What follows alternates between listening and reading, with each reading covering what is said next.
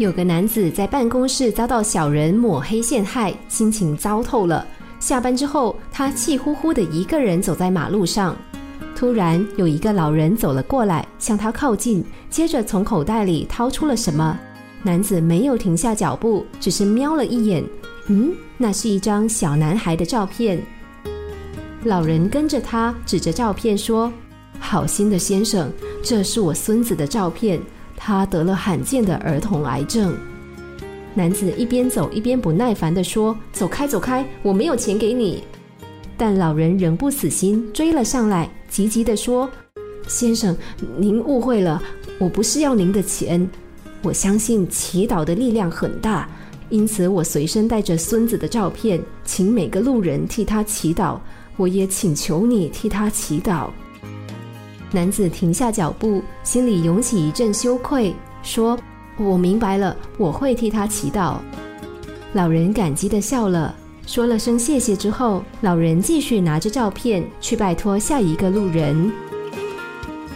回到家，男子依照约定替那个陌生的男孩祈祷。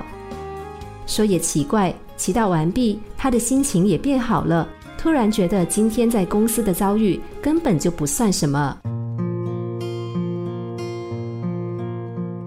很多投身各领域的义工，每个人努力的方向都不一样。有人是为了弱势儿童，有人是为了生障福利，有人是为了受虐妇女。但谈到自己的作为时，他们全都不约而同的说出类似的话，那就是我不认为自己在奉献什么，只是感谢对方让我有付出的机会。他们给我的远远比我给他们的更多。同时，他们的脸上也浮现了相同的表情。那样的表情是付出而不求回报的喜悦。或许他们也不会花时间去思考人生在世究竟是为了什么的大问题吧，因为对他们而言，人生的价值已经再明显不过了，那就是以自己的努力换取别人的幸福，哪怕只有一点点也好。人和其他动物最大的不同，就在于我们跳脱了物竞天择、适者生存的法则，而懂得帮助那些比我们弱小的人。